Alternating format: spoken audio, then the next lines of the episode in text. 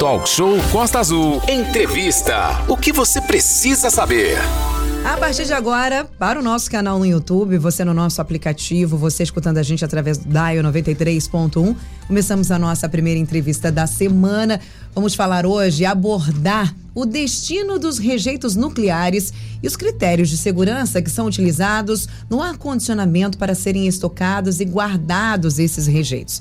Vamos focar também nos radiofármacos e que muitos setores da medicina utilizam, sim, componentes para tratamento, como, por exemplo, combate ao câncer e também outros tumores. Sim, Aline, então a gente aproveita e dá um muito bom dia a todos aí que nos acompanham pelo nosso canal no YouTube. Como é que eu faço, Renato? Como é que eu faço, Aline? Muito simples, entra lá no YouTube, Rádio Costa Azul, então você já vai ter essa matéria. A gente vai dividir em dois momentos.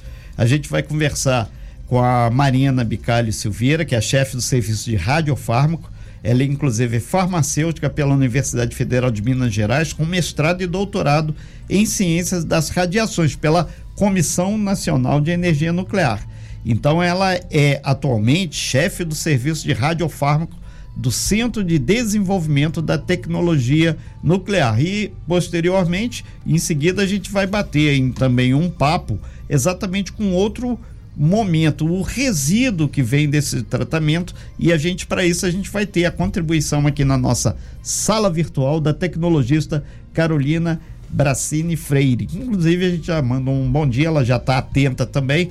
Muito bom dia então para você, Marina, um prazer recebê-la aqui para falar sobre esse assunto. Muita gente tem associação. Ah, mas a questão do, do é perigosa, não é? Não, na medicina ele é fundamental para vários tratamentos, né? Bom dia, seja bem-vinda se multiplicando para que possa trazer as informações corretas e trazer mais do que isso vitórias. E esse É, e a, a gente aproveita aqui para lembrar que essa sua interatividade pode se dar através da nossa página lá no YouTube, Rádio Costa Azul no YouTube, e também através do nosso WhatsApp, que é o 24, aqui o DDD de Angra dos Reis, 24 33 65 15 88. Então você aí pode participar, você deve participar. Seja muito bem-vindo aí para fazer essa interatividade. Porque ela deve estar voltando para nossa sala. A gente está fazendo, teve um problema técnico aqui e a gente está esperando ela retornar, Marcelo. Sim, é só lembrar que já, já, não, né? já estamos aí com a, com a Marina Bicalho Silveira, ela é chefe do serviço de radiofármaco e, inclusive, Voltou. ela já está aqui com a gente, né? Então vamos Marina, lá, Marina. Você nos escuta? Oi, pessoal. Pronto. Oi! Eu gosto muito dessa parte. Vai, vamos que vamos. Então vamos lá. Então vamos lá. Ô, ô, ô, Marina, bom dia novamente. O setor de medicina nuclear do nosso Brasil tem vários eh, procedimentos, os médicos, as especialidades são várias que usam exatamente o radiofármaco. Muita gente não tem essa informação e tem um, um quê de mistério nisso. Na verdade, não tem mistério nenhum. É a medicina nuclear que já faz parte do nosso dia a dia, né? Isso, exatamente, Renato. Os, os radiofármacos, eles são medicamentos. É, eles são, são, a gente conhece aí, né, medicamentos convencionais que estão disponíveis nas drogarias. Porém, os radiofármacos são medicamentos que a gente chama de especiais por serem associados a radioisótopos. E aí é exatamente a energia emitida por esses radioisótopos, então a radiação que vai ser utilizada para o bem da sociedade, né? Nesse caso, que é aí tratamento e diagnóstico aplicados à medicina nuclear. É, nesse sentido, a, a, Comissão Nacional de Energia Nuclear, que inclusive você representa, ela faz esse monitoramento. Como é que a gente pode ter a certeza, o, Marina Bicalho, que realmente tudo isso é seguro? Como é quem faz o monitoramento desses medicamentos aí? E desses espaços onde é ofertado, inclusive via SUS, da medicina nuclear. Certo. Bom, esse controle e monitoramento é feito tanto pela Comissão Nacional de Energia Nuclear, que hoje tem um papel aí de produção, desenvolvimento e, a, e regulatório, como pela Anvisa. Então, por se tratar de medicamento, a própria Anvisa regula também a produção e o uso desses medicamentos. Então, nós temos dois órgãos regulatórios, um especializado em radiação e outro especializado em medicina, em saúde e em farmácia, que conseguem regular tanto o uso, quanto o controle, quanto o manuseio, quanto produção. E, e um, um, ponto, Marino, principalmente que aqui no estado do Rio de Janeiro, as pessoas. Eh, no eixo Rio, São Paulo, BH, né? Inclusive em BH, onde você se encontra.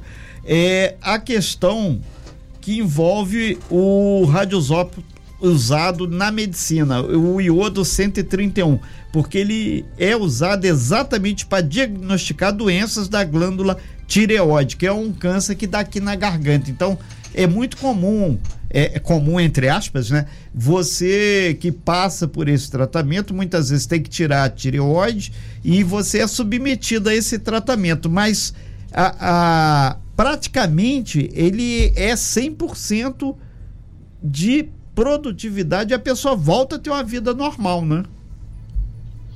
É, Renato, essa, essa questão da tireoide é muito interessante, voltada aí com o iodo. O iodo é o primeiro radiofármaco que foi utilizado aí, produzido no IPEM desde 1980 e poucos. E o iodo, ele, além de tratar, ele traz o diagnóstico.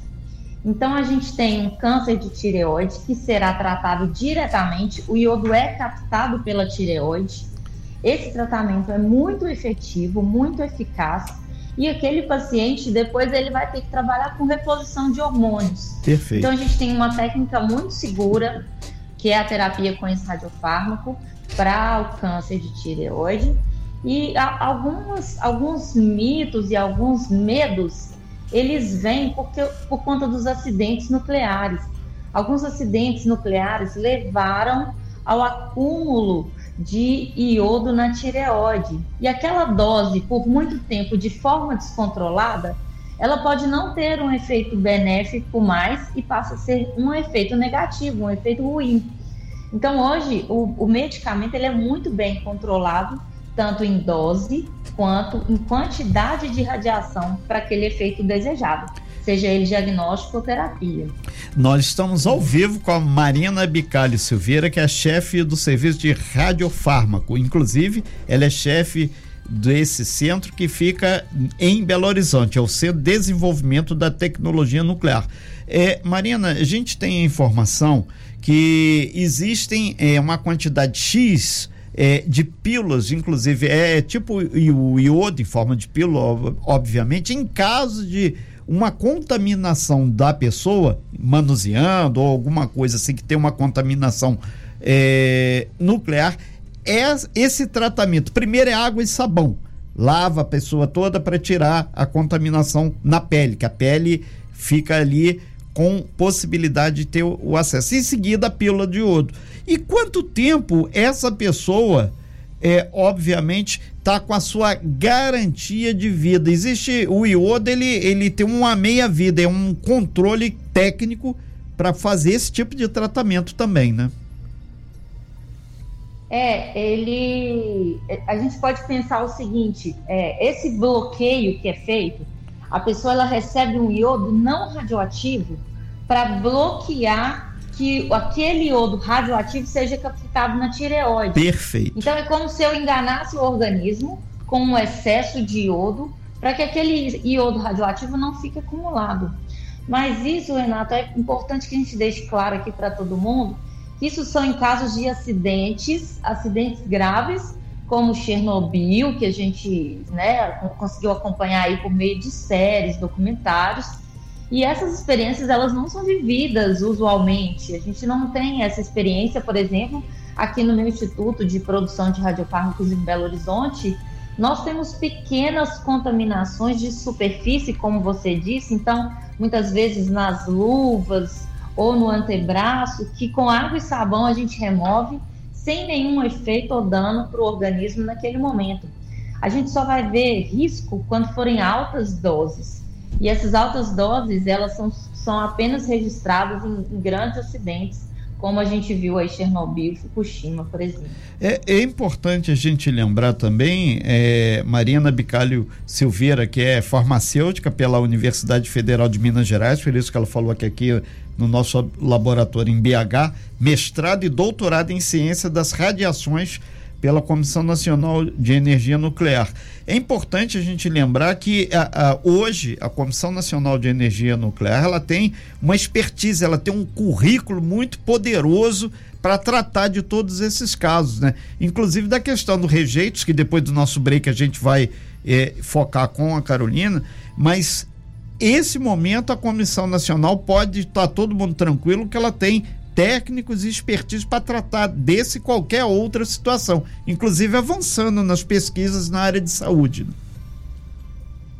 É isso mesmo, Renato. Nossa equipe ela tem profissionais de diversas áreas, de desde física, engenharia, farmácia, né, é, que são formados aí com, com capacidade para agir tanto nas situações de rotina é, é uma área muito segura, nós somos monitorados o tempo todo com dosímetros, então são, são ferramentas e instrumentos que a gente tem para monitorar todos os dias. Quanto de radiação nós temos no ambiente, nós temos nos materiais que a gente trabalha, temos detectores de radiação diária, de individuais, de superfície. Então, nós recebemos treinamento para atuar tanto em momentos controlados das nossas operações rotineiras, quanto em momentos de emergência, para que a gente atue é, ajudando a sociedade em momentos de preocupação e aí acompanhamento de situações aí de, de emergência, né, que saiam da nossa rotina mesmo. Perfeito. Tem um ouvinte nosso aqui, ele está perguntando é, com relação a, ao radiofármaco. É, em quais situações as pessoas são tratadas com esse radiofarma é só no momento do câncer ou qualquer outra é, coisa, é, outra doença mais específica? Por gentileza, Mariana. Ótima pergunta, agradeço a pergunta. É, para o diagnóstico, nós podemos aplicar os radiofármacos para várias doenças. Mais de 80% hoje do, das aplicações são no diagnóstico do câncer. E aí, diversos tipos de câncer, todos os tipos de câncer. É, mas também podemos aplicar isso na área de cardiologia, para investigação de infarto do miocárdio, é, entupimento de, de artérias, e também na área de neurologia. Tem estudos de uso de, é, por exemplo, viciados em drogas que estão sendo realizados com, com radiofármacos, ou até mesmo agora, né, depois da, da dessa terrível pandemia, estudos de efeitos de Covid que estão sendo diagnosticados com radiofármacos. Mas para a terapia, o que a gente pode dizer é que quase a totalidade do, do, do, das vezes é para o tratamento de câncer. A aplicação em tratamento, realmente, é, podemos dizer que os radiofármacos têm um papel fundamental e quase que totalmente no tratamento do câncer aí. O, o, Marina, tem outra pergunta aqui. O Paulo, ele disse que é biólogo, ele pergunta sobre pesquisas na área de plantas, genética também com foco no agronegócio. Hoje, esse tipo de experiência com radiofármaco também é utilizado na, nas plantas, na, nos vegetais? Ei, Paulo, obrigada pela pergunta. Nós temos aqui é, um, um, setor de, de meio ambiente, né? Então, dentro da, dessa grande aplicação da energia nuclear, nós temos no setor de meio ambiente o uso de alguns traçadores para diversas aplicações aí é, de investigações de curso de rio, de, de plantas, de consumo aí de oxigênio, CO2 também pelas plantas. Então, nesse setor mais voltado para o meio ambiente, a gente tem sim aplicações, tem os isótopos específicos para que a gente não caracterize isso né, como um dano ao meio ambiente. Então, são isótopos que não causam dano ao meio ambiente e que vão trazer respostas aí é, importantes no setor meio ambiente. Depois podem procurar, por favor, no site do CBTN. Esse setor de meio ambiente poderia dar esse, essa resposta mais completa para o Paulo aí. Eu, eu, só CBTN é, seria o que? Você poderia traduzir? É o Centro de Desenvolvimento da Tecnologia Nuclear, né? E o Instituto da CENEM, Sim. que está aqui em Belo Horizonte, no qual eu trabalho. Então, tem a área de radiofarmácia, minha área, nós temos um setor de meio ambiente, o setor da Carolina, que vai falar daqui a pouquinho de Sim. rejeito, são vários setores que juntos conseguem trabalhar com energia nuclear. É, é, importante a gente pontuar, porque desmistifica as pessoas aqui em Angra. Nós temos aí duas usinas nucleares, que a senhora sabe muito bem, Angra 1 e Angra 2, e as pessoas têm a associação direta só com a produção de energia. E hoje a gente abre o leque para mostrar.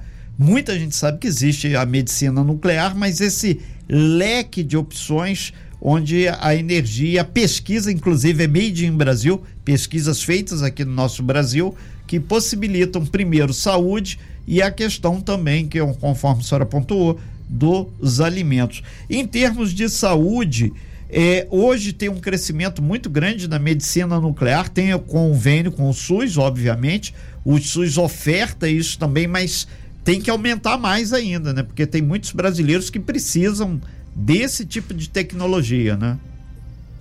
Certíssimo, Renato. É uma das ações aqui do nosso setor. A gente tem trabalhado para ampliar a, a, o SUS, a ampliar a disponibilidade dos radiofármacos através do SUS. Então, é um trabalho que nós, nós estamos desenvolvendo aqui, do uso da tecnologia nuclear de forma realmente é, maior aí, de, com maior acesso da população, né? São aí exames caros. O SUS hoje cobre alguns deles para algumas aplicações, câncer, é, por exemplo, como linfoma. Os planos de saúde também já cobrem esses procedimentos, Perfeito. mas a gente ainda vê muita restrição, tanto de quantidade de procedimentos cobertos, quanto de pessoas que têm acesso a essa tecnologia, infelizmente, né? mas estamos aí nesse trabalho árduo e contínuo para melhorar essa, essa, ampliar esse acesso. Perfeito. E a gente, nosso trabalho aqui é dar transparência a isso. A gente agradece bastante aí a doutora Marina Bicalho Silveira, é chefe de serviço de radiofármaco. Ela é farmacêutica pela Federal lá de Minas, mestrado e doutorado em ciências radiações. E ela Atualmente é chefe do serviço Radiofarm do Centro de Desenvolvimento da Tecnologia Nuclear. A gente agradece muito a sua participação aqui, doutora Marina, e depois do break a gente vai voltar com a Carolina detalhando exatamente o outro lado dessa moeda, os rejeitos, como fazer, porque tudo isso vai gerar um rejeito. A luva que a gente falou que caiu, fica contaminada, vai depois. Obrigado, bom dia, Marina. Sucesso aí no seu trabalho e pesquisa. Bom dia, obrigado, pessoal. Vamos falar agora sobre rejeitos. Recebemos a partir de agora a tecnologista Carolina Freire Brat Bratini, é isso, Carolina? É isso. Bratini? Aí, Bratini Freire. Ela possui graduação em Química pela Universidade Federal de Minas Gerais, mestrado em CIT das Radiações Minerais Materiais pelo Centro de Desenvolvimento Tecnológico Nuclear e doutorado em Engenharia de Materiais pela Universidade Federal de Ouro Preto. Há 13 anos ela atua como tecnologista pleno de serviço de gerência de rejeitos da Central de Desenvolvimento da Tecnologia Nuclear. Que currículo, hein? Que currículo é exatamente para mexer com uma coisa, mexer não, resolver e dar o, no, o norte correto aos rejeitos. A gente falou há poucos instantes com a Marina Bicalli Silveira, que é a chefe do serviço de radiofármaco, e comentamos que em N locais do Brasil onde tem essa pesquisa, inclusive em Angra, por causa das usinas nucleares, existe, apesar de toda a tecnologia e de tudo, tem o rejeito. E alguém tem que tratar do rejeito. Uma dessas pessoas que temos o prazer de trazer hoje aqui na nossa bancada virtual do Talk Show é a doutora Carolina, exatamente para falar sobre essa questão. Carolina, seja muito bem-vinda e dá um bom dia também muito especial aos nossos amigos que estão aqui nos acompanhando pelo YouTube. Bom dia, doutora Carolina. A gente conversava ainda agora com a Marina e falava sobre o, o rejeito, às vezes a luva que a pessoa utilizou para manusear, o equipamento, a roupa, o gorro, qualquer coisa vira um rejeito. Isso tem que ser tratado de uma forma muito segura para evitar que fique contaminando ou que gere um outro problema. Então, nesse momento que entra a sua expertise profissional, né? Bom dia, seja bem-vinda. Bom dia, Renato. Bom dia, Aline. Bom dia. Muito obrigada aí, Costa Azul, pela oportunidade né, de falar de um assunto tão delicado e, e tão importante né, para a população ter conhecimento. É isso mesmo, Renato. É, como qualquer atividade, né? Hoje, vamos pensar, na nossa casa, a gente não gera lixo, rejeito, Sim. não é? Então, qualquer atividade, qualquer indústria vai gerar os seus rejeitos, né? E na área nuclear não poderia ser diferente. A gente também vai gerar esses rejeitos e como de uma forma muito especial você disse, eles têm que ser tratados de uma maneira é, com bastante segurança, bastante cuidado, né, para não haver uma contaminação da população, do meio ambiente. Então a gente trata esse rejeito realmente como se ele fosse um produto. Né? Essa é a nossa, é, é, esse é, é, é, é a, o objetivo da gerência de rejeitos radioativos, né? É tratar esse rejeito, como você disse, ah, a luva que ficou contaminada com material radioativo, os equipamentos de proteção individual, uma bota, é, papel contaminado, há líquidos contaminados com, com material, né, com radio, material radioativo, radioatividade, eles vão ser todos separados, segregados, segregados né, como a gente faz, e, e tratados como se fosse um produto mesmo, né? Eles têm uma, a gente tem que dar essa importância, essa segurança para esse material. É, doutora Carolina Freire, é importante a gente deixar claro que hoje aqui em Angra dos Reis nós temos as usinas Angra 1, Angra 2, que sabe em breve, daqui a alguns anos, Angra 3. Então tem todo um controle dessas instalações que onde estão os rejeitos. E praticamente a gente conversava cada um barril, cada um espaço daquele lá, ele tem um, um, um registro que isso vai ficar por anos. Isso é feito em qualquer espaço do Iapoque ao Chuí, no Brasil, que a gente falou ainda agora com a doutora Marina, sobre clínicas de medicina, é, nuclear, tem laboratórios em universidades, tem N espaços que geram esse rejeito, não é só a usina, né? Isso. Não, não, exatamente, né? As indústrias é, têm fontes radioativas Perfeito. que em algum momento elas vão perder a atividade, isso vai virar né, uma fonte fora de uso que a gente tem que é, armazenar de uma forma segura. Lá onde eu trabalho, né, na, lá no CDTM, é um centro de pesquisa, então ali na área nuclear as pessoas geram rejeitos ali. Então a gente tem que tratar, gerenciar esse rejeito também de forma segura. Então existem várias aí é, é, áreas, né, que geram rejeito. As, as, os talares também, né, que vão gerar, você usa o material radioativo, vai gerar aquele rejeito. Então, todo esse a, a, a Comissão Nacional de Energia Nuclear é responsável por gerenciar todo o rejeito radioativo gerado no país. É, né? Então, para isso, a gente tem que ter um local adequado para esse material ficar, como você disse, né? Entamborado, caracterizado e tem um registro de cada um é, desses, vamos dizer, desse, desse né, desse tambor ou de um determinado embalado que esse material estiver, eu tenho um registro dele, eu sei exatamente o que tem ali, qual que é o material radioativo que está ali, o que, que é aquilo, aquilo é luva, qual foi o tratamento que esse material recebeu. Como eu disse, a gente trata ele como se ele fosse um produto mesmo, né? Nós temos é. um banco de dados com o registro de tudo isso. Nesse sentido, doutora Carolina Freire, a gente vai então para o ponto G dessa história toda. A gente sabe que Sim. lá no em Abadia de Goiás tem um depósito lá gigante que é a questão do SES 137, aquele acidente que teve em Goiânia alguns anos atrás, teve uma repercussão mundial. O que que aconteceu? Exato. Tinha uma clínica que alguém deixou uma fonte para trás e um, um, um catador lá de sucata pegou, abriu e aquilo fez uma contaminação muito grande. Hoje o Brasil já tem o depósito final para todos os rejeitos ou cada um que cuide do seu. Por exemplo, nuclear aqui da usina, a gente sabe que está aqui no, na área industrial da usina nuclear. Mandar até um abraço eu, eu, aos eletricitários aí que estão pensando amanhã fazer talvez uma paralisação. E com relação a esse depósito, onde é o nosso ou para onde vai isso? que é um problema mundial, não é só do Brasil, não, né? Não, com certeza. É, o Brasil tem responsabilidade, né? como eu disse, a Comissão Nacional de Energia Nuclear, ela é responsável por esses depósitos. Então, vamos Sim. lá. É, você primeiro começou a dizendo do caso de Goiânia, né? Sim. E, foi isso mesmo, né? Quer dizer, uma fonte Sim. abandonada que foi parar na, na mão de pessoas que não sabiam o que era aquilo e acabou causando esse acidente né, radiológico, quer dizer, o pior acidente mundial com relação à radiação, né? E para esse acidente, foi construído um depósito final, né, que fica ali realmente, em, como você disse, é, em, em, Goiânia, né? Sim. E esse depósito, ele está lá, ele armazenou todos os rejeitos gerados desse acidente. Ele já está fechado. Ele foi específico para o acidente que aconteceu em Goiânia, né? Está em, em Abadia de, quer dizer, o depósito está lá em Abadia de Goiás. Então, é, Hoje, esse, reposto, esse depósito está fechado. Fechado que a senhora diz é hoje não bota uma agulha mais lá, né?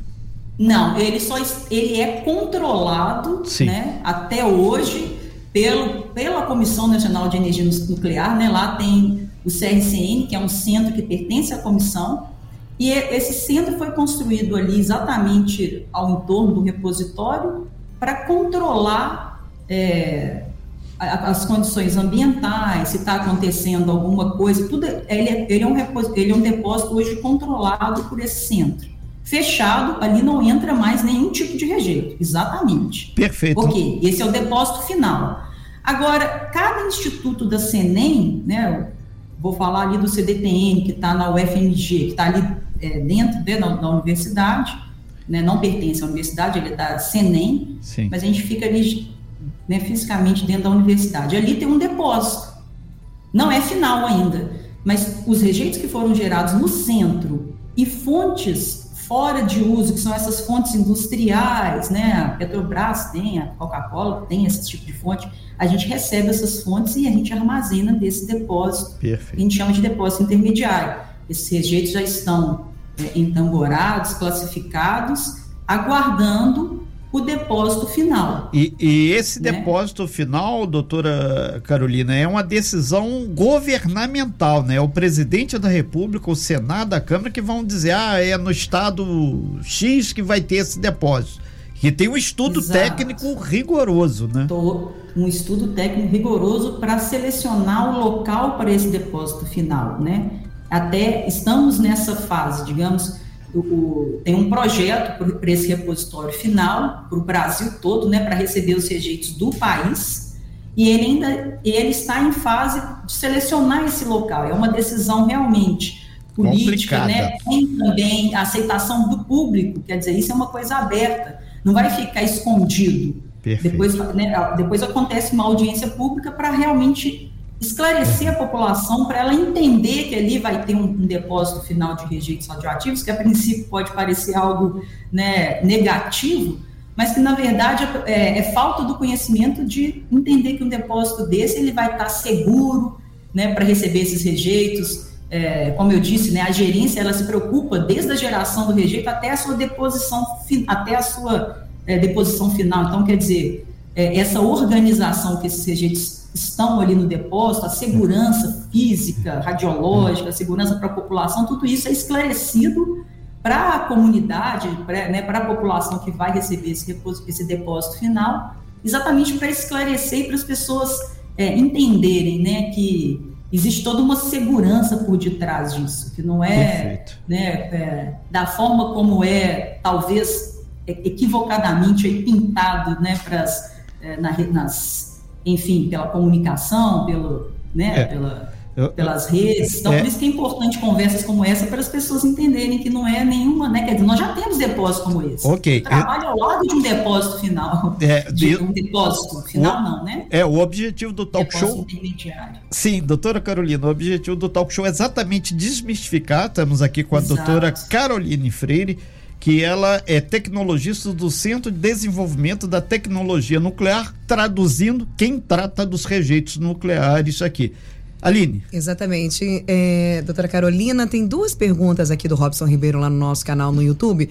A primeira é a seguinte: a população do entorno das usinas nucleares, então, não precisa temer os rejeitos gerados pela eletronuclear na produção de energia? Exatamente. Esse depósito está muito bem seguro, né? Se é, se você fosse né, visitar um depósito como esse, é possível perceber a, a, a, a limpeza, a clareza, né? não é um, um, um, algo como, né, não sei, as pessoas têm a ideia de pensar de um depósito de lixo, né? por isso que esse termo lixo nuclear ou lixo radioativo é tão pejorativo, tão negativo, porque dá a entender que é aquela bagunça, né? aquela miscelânea, aquela mistura de material, e não é Esse material ele está separado na sua embalagem, né? A gente sabe exatamente o que está ali. Então, a população pode ficar tranquila porque esses depósitos são extremamente seguros, exatamente pela, por ser um material perigoso. Né? Isso, isso não, a gente não está negando, é um material perigoso e por isso que ele tem que ser tratado com essa rigorosidade. E, e é o que acontece né, na área nuclear desde quando é, surgiram as primeiras atividades, né, as usinas aí têm, vamos colocar, tem quantos anos, né, o CDTM tem quase tem aproximadamente 70 anos, então, desde quando a gente começou essas atividades, que esse registro ele é tratado com essa forma segura. Perfeito. Então, a população pode ficar tranquila, sim, né, com relação a essa radiação. Carolina, outra pergunta é a seguinte: o Brasil poderá ter no futuro a possibilidade de reaproveitamento, de reaproveitar os elementos combustíveis das usinas nucleares de ah, Angra? Excelente pergunta, né? Por isso que a gente nem chama os elementos combustíveis irradiados, quem são eles? É o combustível que está lá no reator nuclear que não é mais, é, não pode ser mais utilizado como combustível, né? Quer dizer, para aquela prática ali, ele já não tem mais capacidade, ele já não tem radiação suficiente, radioatividade suficiente para fazer o reator funcionar. Então, ele tem que ser trocado. Eu não vou chamar ele de rejeito exatamente por isso, porque eles estão armazenados hoje, né? Eles estavam nas piscinas, agora eles estão numa outra, é, um outro local, né? Que são as unidades de armazenamento a seco aguardando realmente essa possibilidade de reaproveitar, né, que a gente chama de reprocessar esse elemento combustível irradiado. Como eu disse, eu não chamei ele de rejeito, porque quando é rejeito, realmente já não tem a possibilidade de reaproveitar. O, o, doutor... E os elementos combustível irradiado, eles podem ser reaproveitados, sim. Então, doutora Carolina, a senhora, dentro do, do, do conhecimento técnico que a senhora tem, é, é, diz que é possível no Brasil fazer, então, a, a reutilização. Inclusive, o Ney Zanella dos Santos aqui, ele comenta sobre isso. E esses, esses materiais ainda têm muita energia, então é possível, tecnicamente, fazer o reaproveitamento? Exato, é o, que o, é o conceito dos países, né? É, para abastecimento China. também, doutor, ou não? Para outros serviços? Não, olha, olha que interessante. Esses Sim. elementos combustíveis, eles irradiados, eles podem ser reprocessados para voltarem com a mesma ah, okay. função de ser, de, de, de, né, de, como combustível nuclear, como combustível de um reator, sim. Essa é a função, né? Essa que é, que é a ideia do reprocessamento e hoje em dia é o conceito internacional, isso já é feito em outros países, né? Isso é, isso é uma prática é, comum em outros países, o Brasil ainda está é, né, armazenando esses elementos, aguardando mesmo essa possibilidade, né? E hoje em dia, ou, como eu disse, é um conceito internacional, outros países já estão até construindo reatores para utilizar, e esse seria o conceito ainda melhor, né? reutilizar esse material da forma como ele está. Aí que seria sem precisar de reprocessar, né? Quer dizer, construindo reatores nucleares para utilizar o elemento combustível da forma como ele está. Doutor... Esse ainda é um conceito melhor ainda. Então, quer dizer, só com tecnologia, com muita ciência, né, e com muita pesquisa que a gente realmente vai conseguir é, esse, esse, tipo de, de, prática, né? De, seria o melhor conceito. Imagina você já utilizar o material como ele está, sem precisar de manipular, Perfeito. né? Porque acaba que existe realmente uma, uma questão aí, né? Você vai manipular esse material de novo, ele é potencialmente radioativo, então tem que, obviamente, vai utilizar toda a segurança de radioproteção, mas reutilizá-lo da forma como está, né? É o conceito ainda é, é usar o melhor dos dois mundos. É, né? supra-sumo, okay. literalmente, né? É, é, doutora... Só com muita ciência mesmo e pesquisa, né? É. Doutora Carolina, esse tema é cativante. A gente fica muito feliz de contar com a sua presença, com a sua expertise, seu conhecimento aqui, esclarecendo esse assunto. Mas a gente vai, uma outra oportunidade, convidá-la, assim como a doutora Marina, também para focar. A gente teve o prazer de receber aqui a doutora Carolina Freire, falando exatamente sobre desenvolvimento de tecnologia para reaproveitamento e armazenamento dos rejeitos nucleares. Muito obrigado, muito bom dia. E eu fico muito feliz de saber que o Brasil tem essa tecnologia e cada vez mais ampliando. E made em Minas Gerais. Isso me deixou muito tranquilo, sem barrismo. Obrigado, doutora. muito obrigada, Renata, Aline, obrigado pela oportunidade. Muito obrigada. Nós aqui agradecemos. Bom dia. Sem fake news. Talk show. Você ouve? Você sabe.